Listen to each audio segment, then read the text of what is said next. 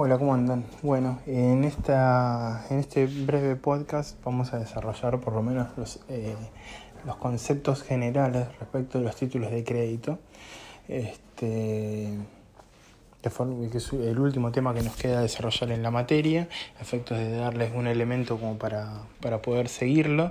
Tenganlo, tengan presente que respecto a los títulos valores, o en algunos, en algunos textos se puede encontrar como títulos de créditos o en su momento se los denominaba títulos circulatorios, que tienen como características principales, o sea, si bien hace mucho que coexisten como tales y entiendo que varios de ustedes ya se deben estar imaginando alguno de ellos,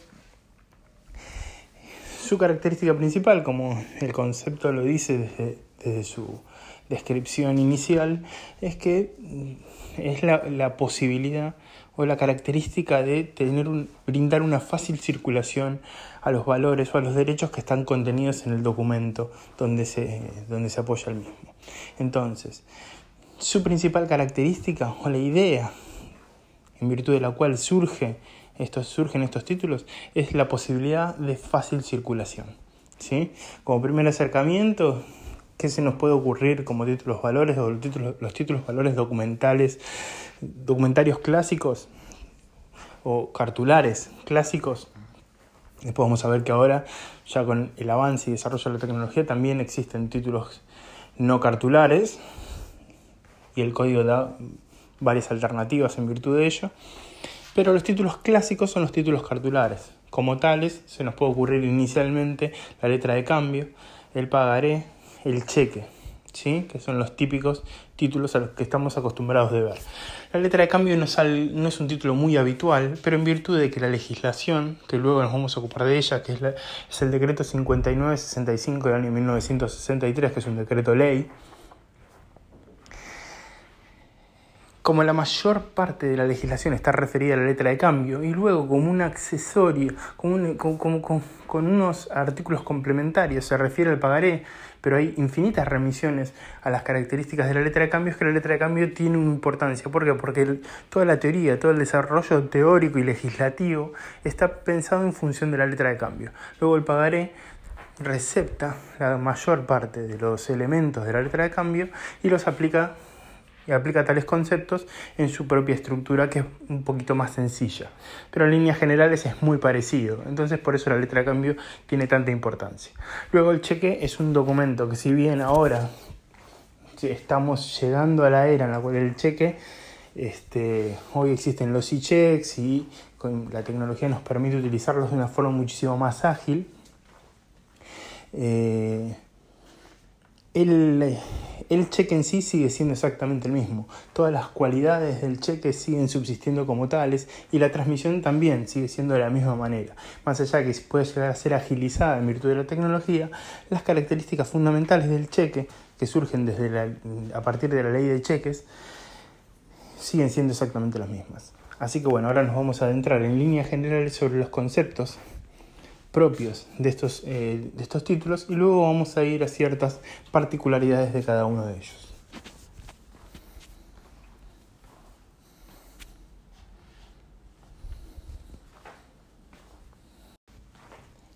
Generalmente los títulos valores no habían sido incorporados en una norma específicamente y no teníamos lo que se podría conceptualizar como una teoría general de títulos valores, sino que había desarrollos doctrinarios en función de los títulos que efectivamente circulaban. ¿Cuál es la idea? Es la que les mencionaba antes, es tener un elemento sin tener que ser efectivamente dinero, que puede ser que pueda eh, ser fácilmente transmitido y circular generando un medio adicional de este de circulante, de, dinero que, circule y este, de, dicha manera eh, permitir o brindar un elemento muy importante al comercio. O sea, como un elemento muy rudimentario y sencillo, uno puede pensar en que una persona se compromete a pagar un determinado plazo. Previo a la existencia de los títulos valores, lo único que se podía hacer es, con un título en particular, lo único que se podía hacer es una cesión de derechos. Y una cesión de derechos es muy, es, además de tener muchas formalidades que hacen dificultoso su trámite, tiene la particularidad de que no se cede un derecho de manera originaria como si ocurre en los títulos valores.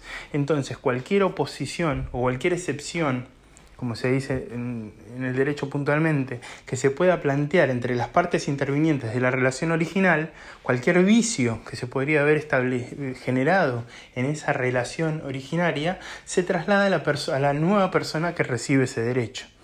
Esta situación no ocurre con los títulos valores porque cada transmisión es originaria y la transmisión es mucho más sencilla y se realiza, como ustedes todos ustedes deben saber, a partir del momento en que empezamos a pensar en un cheque, se, se realiza la transmisión a través del endoso, que si alguna vez vieron cómo se realiza un endoso, es de una manera muchísimo más sencilla. Yendo particularmente al concepto de los títulos valores, como les había dicho, dicho originariamente, los títulos valores no, no habían tenido un eh, un desarrollo legal en ninguna norma. Los desarrollos habían sido siempre doctrinarios. En el último Código Civil y Comercial fue receptado fueron receptados estos títulos y los conceptos fueron vertidos en la norma, por lo cual tenemos un desarrollo bastante generoso respecto de estos títulos, que es algo, es una novedad en función de lo que habíamos tenido previamente. ¿Cuál es el concepto de los títulos valores? Lo vamos a tener en el artículo 1815 donde nos define a estos títulos y, los, y dice lo siguiente. Los títulos valores incorporan una obligación incondicional e irrevocable de una prestación y otorgan a cada titular un derecho autónomo, sujeto a lo previsto en el artículo 1816. Es importante detenerse en esto. ¿Por qué? Porque primero habla de que hay, hay un Pensamos en un documento, inicialmente, donde está contenido un derecho que una persona emite y se lo emite en favor de otra. Ese documento que contiene, contiene un derecho o se compromete una prestación futura es lo que conocemos como título valor. ¿Qué características tiene ya desde el vamos? Que es incondicional y irrevocable, no, no puede estar sujeto a condición. Una vez que se emite el documento y se se le otorga a otra persona, ese documento es de cumplimiento incondicional, no, no, puede haber condición, no existe la posibilidad, el documento no admite la posibilidad de que exista ningún tipo de condición. Una vez que se emite con una fecha determinada, a la ocurrencia de esa fecha tiene que ser cancelado como lo establece el documento. E irrevocable, no puedo revocar lo escrito en el cuerpo del documento. ¿Sí? Salvo que haya otra operatoria, pero cambiariamente esa posibilidad está descartada desde la propia definición del título en el artículo 1815 del Código. ¿Qué otra cuestión nos manifiesta en el artículo 1815? Que es la referencia que hace el artículo 1816 de autonomía. Y esto es central, es muy importante porque es, el, eh, es la característica propia del título de valor que lo diferencia de cualquier otro y que le da un elemento distintivo que es el, aquel en virtud del cual se ha sostenido a lo largo del tiempo. Pero previo a ello, hagamos dos o tres consideraciones eh, referidas a la definición del título de valor. En el cuerpo de la definición, como les mencionaba antes, se pueden extraer dos, del cuerpo de la definición se pueden extraer dos elementos. primero, la existencia de un documento. ¿sí? Esto ya lo hablamos. Que es el vehículo a través del cual se transmite el derecho. o sea, visualicen esto. Tenemos un documento, un papel. En ese documento a partir de tener las características que se establecen en cada una de las leyes, se va a constituir un derecho, o sea, se incorpora un derecho. Entonces, a medida que ese documento circule por los medios de transmisión establecidos en la norma, es que ese derecho que está incorporado en el documento va a circular también.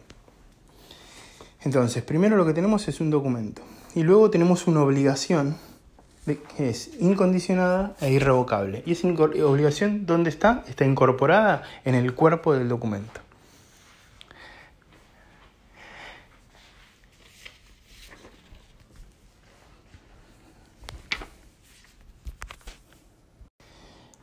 En el artículo 1816, como dijimos en el segmento anterior, hace, hace, hace referencia a la norma a la autonomía. Y la autonomía quizás es una de las particularidades como ya les dije, más importantes y distintivas de los títulos valores. El artículo 1816 lo expresa de esta manera. El portador de buena fe de un título valor que lo adquiere conforme a su ley de circulación tiene un derecho autónomo y le son inoponibles las defensas personales que puedan existir contra anteriores portadores. A los efectos de este artículo, el portador es de mala fe si al adquirir el título procede a sabiendas de un, eh, en perjuicio del deudor demandado. Entonces, a efectos de esto, ¿qué es lo que tenemos que saber? Cuando se transmite un título de valor, nosotros pensemos un título de valor como un documento que ya vimos antes, incondicionado e irrevocable, que la persona A le otorga a la persona B por una determinada prestación que nos es ajena, porque acá estábamos hablando del derecho cambiario que rige y está referido al documento en particular, nada más. Entonces, la persona A le otorga el documento a la persona B. si hubiese un vicio en la causa o algún motivo por el cual esa, eh, eh, esa relación que se estableció entre A y B puede ser objetable, eh, puede, puede, objetarse, esa circunstancia podrá ser planteada en tribunales respecto de la relación entre A y B. Pero ese era el problema que subsistía con la sesión. Cuando uno hace una sesión, la persona que, recibe el documento, vamos a suponer que B le cede el documento a una persona C, va a tener que notificar a las partes que se vean involucradas y si hubiese un vicio entre la relación entre A y B, eso afecta al derecho de C. ¿Por qué? Porque C no es titular de una obligación de manera originaria o nueva, sino que es titular de manera derivada. Entonces, cualquier objeción o vicio que hubiese entre la relación, en la relación previa era oponible respecto de la situación de C. Entonces, las personas que lo recibían, lo recibían a regañadientes. ¿Por qué? Porque respecto a las relaciones previas podían afectar a su derecho. Entonces, para subsanar esa circunstancia y hacer un título que sea válido en este sentido, es que los títulos valores tienen esta característica. Y la, la característica es la característica de la autonomía. ¿Qué significa esto? Y vamos a ponerlo en términos de un ejemplo para que, a ver si puede resultar claro. Vamos a suponer que la persona A le otorga, le quiere comprar el celular a la persona B, un celular muy bonito, y le otorga un pagaré o firma un pagaré a 30 días en favor de aquella persona. Esa persona que recibe el documento no tiene interés en conservarlo en 30 días y lo utiliza para pagar otra cuestión, otra cosa que vence otra cosa, quiere comprar otra cosa una persona C, entonces le endosa el documento en su favor y recibe un determinado bien.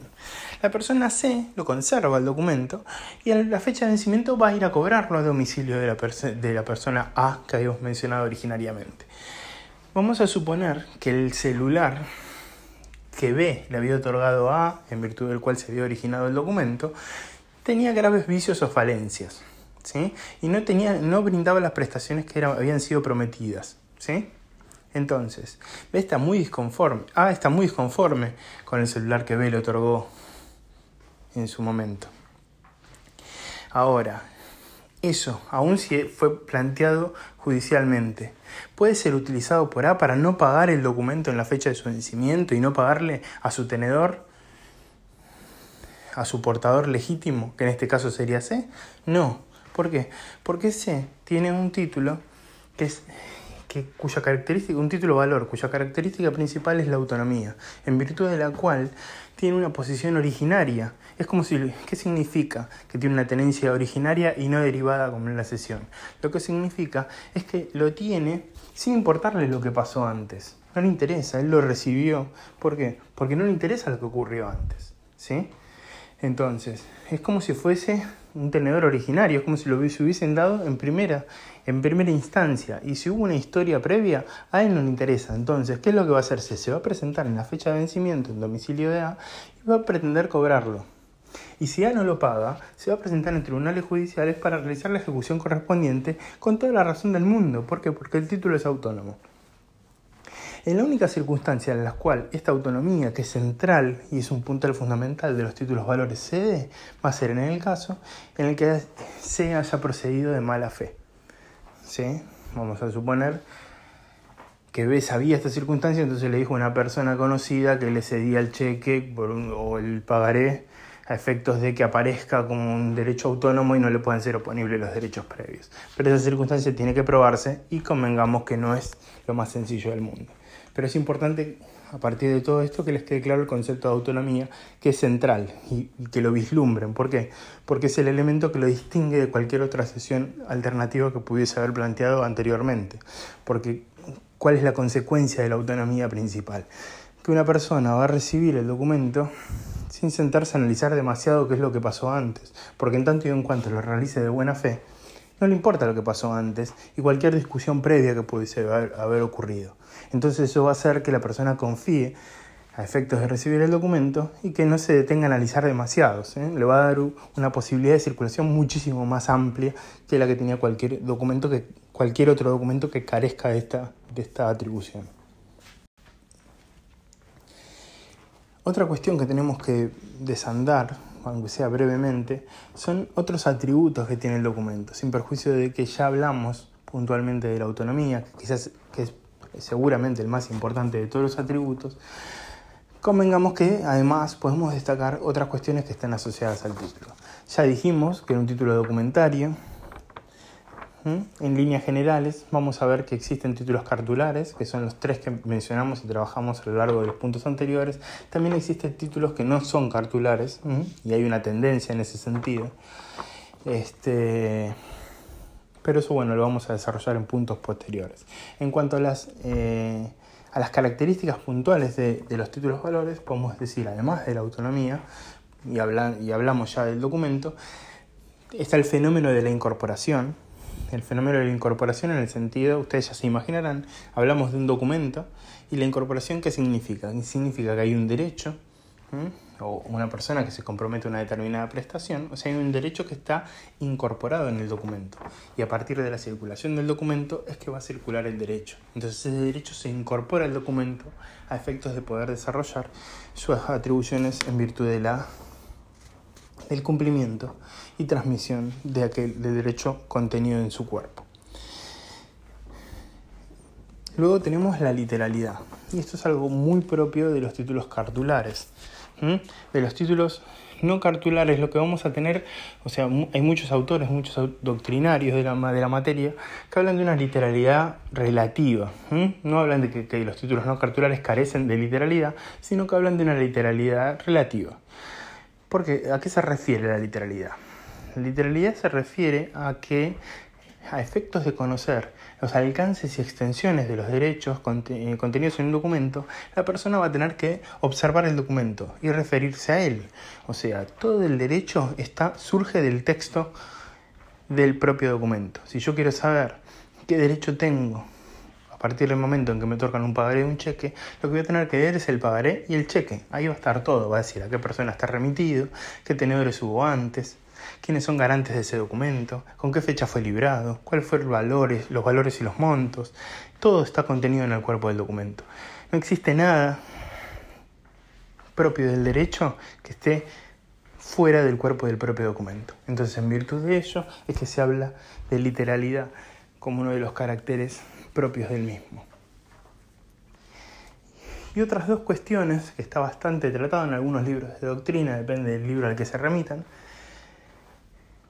Gómez Leo, por ejemplo, trata esto, Morsesian trata esto. Este, ¿qué es la y es importante que lo identifiquen, ¿qué es la y es algo que vamos a abundar más cuando tratemos o nos refiramos a cuestiones asociadas al endoso.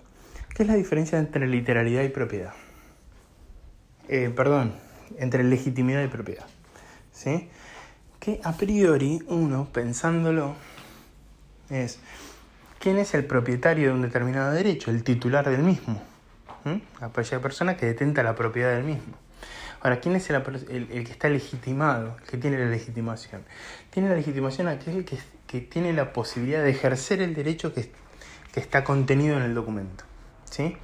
A priori, uno podría pensar que son casi sinónimos, que son muy parecidos, pero hay una diferencia fundamental.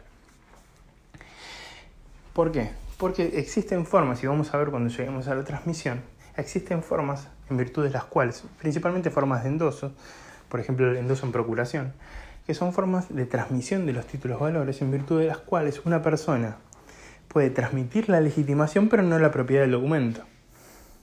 Entonces puede haber una persona que recibe que tenga la posibilidad de actuar de forma legítima, de ejercer de forma legítima el derecho contenido en el documento y no ser propietario del mismo. Por ejemplo, cuando hay endosos en garantía o endosos en procuración. Si una persona se le otorga un determinado mandato para que realice un determinado, vamos a suponer, un determinado trámite, y se endosa en procuración el documento, lo que se está haciendo es dándole la posibilidad de ejercer el derecho que está en el documento. ¿Qué significaría, por ejemplo, cobrarlo? Pero se le está dando la titularidad, ¿es el titular de los fondos que, que, obtiene de ese, de ese documento? No. ¿Por qué? Porque lo único que se le da es la legitimidad. La propiedad la conserva la persona que realizó el endoso. Entonces es importante distinguir estos dos conceptos. Bueno, estos son los atributos en líneas generales mm, más importantes. Eh, ya hablamos de autonomía, que es el más importante de todo porque es el que distingue el documento de, los, de cualquier otro tipo de documento, los títulos valores de cualquier otro tipo de documento. Y previo a esto, quizás hay, respecto de los títulos valores, hay una definición que no quería, si bien puede llegar a estar un poco desactualizada, no quería dejar de mencionárselas, es la de el, maestro Vivante, que eh, define a los títulos pensando en títulos cartulares, piensen que se hizo hace muchísimos años atrás, pero es muy gráfica respecto del concepto, entonces no quería dejar de mencionárselas. Y el maestro Vivante conceptualizaba los títulos valores como el documento necesario para ejercer el derecho literal y autónomo en el expresado. Y creo que es un resumen que podemos utilizar como corolario de esta conceptualización que hicimos de los títulos valores a lo largo de estos segmentos. Así que bueno, con esto concluimos este segmento del cual estamos hablando. A los efectos de cerrar en líneas generales, eh, los conceptos que estamos desarrollando de los títulos valores, dijimos que una de las principales características era la autonomía. En virtud de ello, se le da a estos títulos una gran importancia en función de la posibilidad de circular que tienen. Teniendo en consideración estas cuestiones, es que el endoso, que es la, forma eh, típica de circulación de estos títulos, adquiere una, una gran relevancia. Nosotros vimos y hablamos de una distinción en cuanto a la transmisión respecto de la sesión, que era una cuestión muy importante derivada de la autonomía. En virtud de todos estos elementos, es que el endoso pasa a tener una relevancia muy significativa. ¿Cómo podemos conceptualizar el endoso? El endoso lo podemos conceptualizar como un acto jurídico sencillo y literalizado, literalizado en el sentido de que va a quedar estampado en el cuerpo del documento, en el cuerpo del documento cartular o en su prolongación que transmite el título, valor y su derecho, sin intervención alguna de los deudores anteriores ni del nuevo acreedor, quien solo va a recibir el título. Y esto es un resumen de lo que venimos charlando a lo largo de los diferentes segmentos referidos a los títulos valores. En definitiva, es una transmisión que quede literalizada en el cuerpo del documento. ¿Qué significa esto? Que va a quedar estampada en el cuerpo del documento sin que haya intervención ni acuerdo de ninguno de los tenedores anteriores. ¿Sí? No hace falta realizar ningún tipo de notificación ni al nuevo acreedor, que solamente va a recibir el título. Y lo va a hacer de buena manera en el sentido de, de que, porque sabe que ese título al momento de su vencimiento va a ser debidamente abonado. Entonces, tomando en consideración todos estos elementos, es que conceptualizamos el endoso.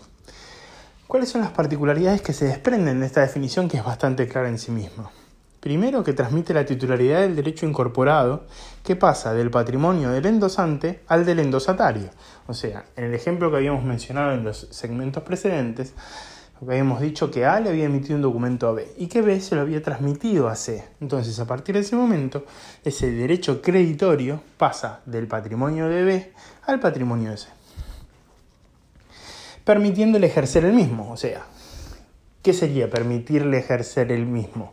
Ejercer brindándole la legitimación. Ya habíamos dicho que el concepto de legitimación es muy importante en este sentido. Luego, convierte al endosante, que en, este, en el ejemplo que mencionábamos antes sería B, en obligado directo al cumplimiento de la obligación respecto del endosatario. ¿Mm?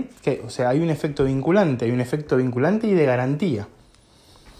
y luego legitima al endosatario a ejercer el derecho incorporado. Pasemos en limpio todas estas tres cuestiones que les, les eh, acabo de enumerar. En definitiva, cuando se endosa un documento en líneas generales, con los endosos típicos contenidos en, los cuerpos de la ley, que pueden llegar a identificar, por ejemplo, la ley de cheques o incluso en el decreto de ley de letra de cambio y pagaré, lo que ustedes van a observar es, bueno, existen eh, los endosos clásicos, que es, el endoso completo, el endoso en blanco y el endoso al portador. Pero más allá de, antes de meternos en cada uno de los endosos particularmente, lo que tenemos que decir es que cuando se endosa un documento, se están realizando, se están transmitiendo tres cuestiones. Primero, la propiedad. Segundo, la legitimidad. Y tercero, la garantía. ¿Qué significa esto? La propiedad, ¿por qué? Porque cuando se hace un endoso común respecto de otra persona, se está transmitiendo la propiedad del derecho que está contenido en el documento. Yo le transmito un pagaré que está realizado en favor mío a una tercera persona, esa tercera persona va a, ser, pasar a ser titular del derecho que está contenido en el pagaré. ¿Mm?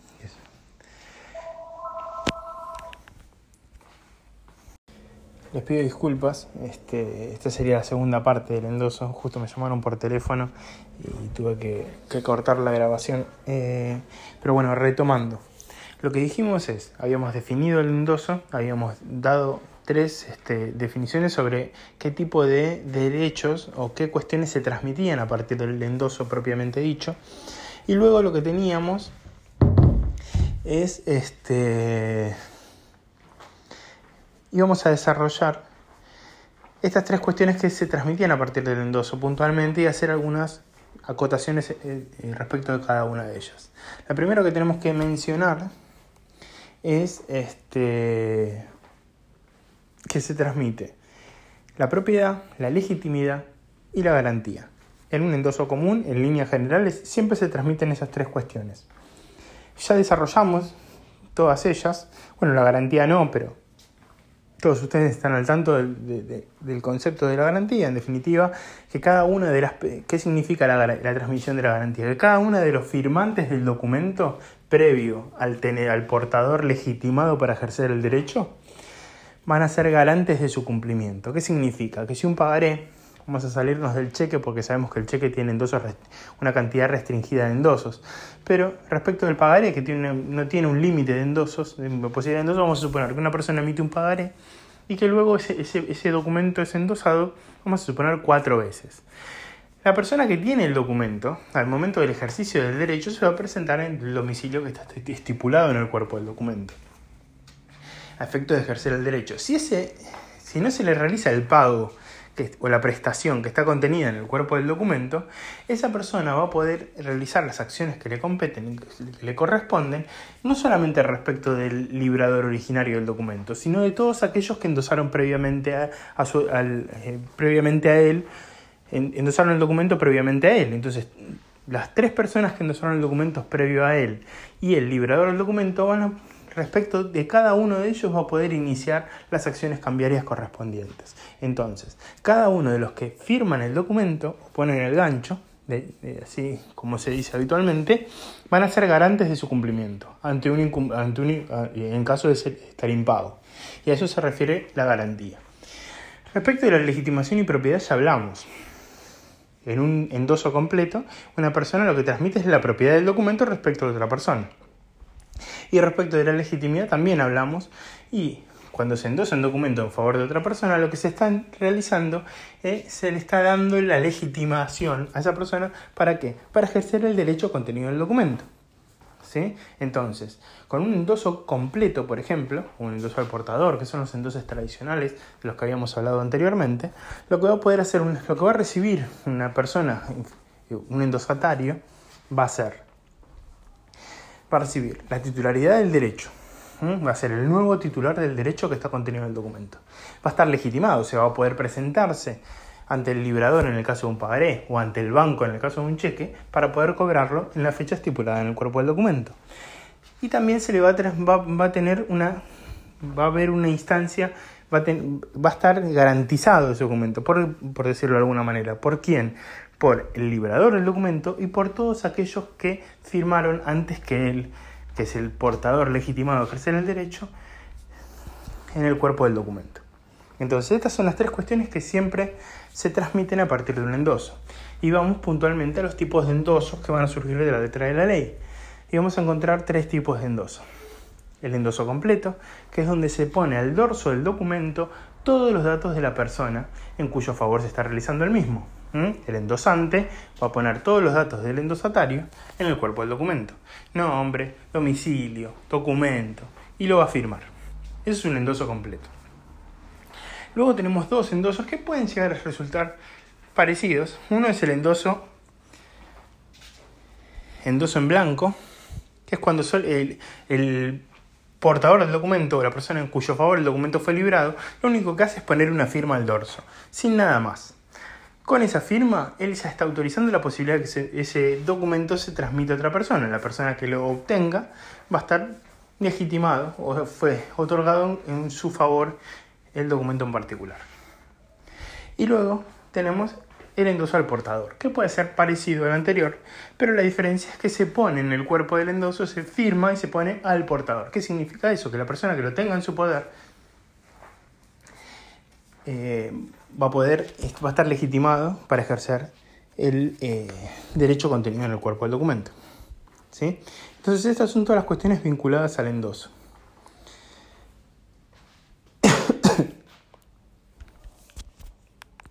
Luego existen, como les mencionaba antes, ciertos tipos de endosos que limitan la transmisión que les mencionaba precedentemente. O sea, existen endosos en particular, endosos específicos, que limitan la transmisión de esos tres elementos de los que hablábamos al principio de este segmento del audio. Y vamos a mencionar algunos. Por ejemplo, ya lo habíamos adelantado, teníamos el endoso en procuración o el endoso en garantía. ¿Qué es lo que, se transmite a través del endoso en procuración o el endoso en garantía. Lo que se transmite es la legitimación para ejercer el derecho contenido del documento, pero no se transmite la propiedad del mismo. ¿Sí? Entonces, una persona que tenga el documento va a poder ejercer el derecho que está contenido ahí. En el caso de una garantía va a ser para cancelar algo en el caso de producirse un determinado incumplimiento, en subsidio de una determinada obligación. En el caso de ser en procuración es para desarrollar o para realizar un mandato que le hubiese sido conferido. Pero no va a ser el titular de los fondos que surjan, o del derecho, o de la prestación que surja del documento del que estamos eh, hablando. Simplemente va a estar legitimado para poder ejercerlo. Y después existen ciertos endosos, como por ejemplo, se puede endosar atrás del documento poniendo sin endoso o con prohibición de endoso. O sea, yo puedo poner una firma atrás del documento diciendo prohibido su endoso. ¿Esto significa que no se va a poder endosar más? No. Lo que, lo que dice es que si yo pongo prohibición de endoso, yo como endosante solamente voy a ser garante del cumplimiento de ese documento respecto a la persona en cuyo favor lo endoso. Pero si esa persona decide endosarlo a otras personas, eh, a otras personas más, respecto de esas personas, yo ya no me comprometo. ¿Mm? Entonces limito la transmisión o la función de garantía de la que hablábamos antes. Como corolario de esto, ¿qué es lo que podríamos decir? Podemos decir que el endoso completo, en líneas generales, transmite tres elementos, propiedad, legitimación y garantía. Ahora, existen ciertos tipos de endosos en particular que pueden limitar estas transmisiones con los ejemplos que les mencionaba recién. ¿Cuál es el cuál de estos tres elementos es el único que siempre se transmite? El que siempre se transmite es la legitimidad. ¿Mm? Se va a poder restringir la, propiedad, se va a poder restringir el elemento de garantía, pero nunca se va a poder restringir el elemento de legitimidad porque sería imposible. La persona que tiene en su poder el documento tiene que tener la posibilidad o la facultad de ejercer el derecho en el contenido. ¿sí? Así que eso sería un corolario respecto del endoso y es un resumen del, eh, del concepto, este concepto tan importante de los títulos valores.